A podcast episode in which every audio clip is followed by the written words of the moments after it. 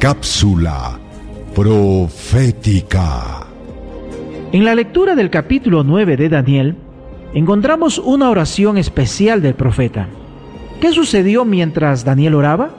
Leamos los versos 21 al 23. Aún estaba hablando en oración cuando el varón Gabriel, a quien había visto en la visión al principio, volando con presteza, vino a mí como a la hora del sacrificio de la tarde, y me hizo entender y habló conmigo, diciendo, Daniel, ahora he salido para darte sabiduría y entendimiento. Al principio de tus ruegos fue dada la orden y yo he venido para enseñártela, porque tú eres muy amado. Entiende pues la orden y entiende la visión. Qué interesante escena, ¿verdad? El ángel Gabriel fue enviado para explicar la visión al profeta, Daniel 9:23. ¿Qué visión?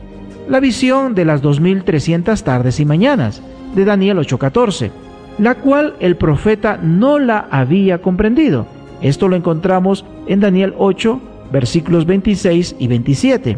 Pero en lugar de hablar de los 2300 años proféticos que llegarían hasta el tiempo del fin y la purificación del santuario, el ángel introdujo la profecía de las 70 semanas.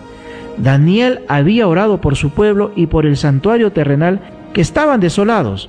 Por esto el ángel se limitó a un periodo menor, relacionado exclusivamente con el pueblo de Daniel y la ciudad de Jerusalén. ¿Deseas recibir la guía práctica de estudio Profecías de Daniel o la Biblia habla? Solicítalo hoy mismo escribiendo a esperanza.nuevotiempo.org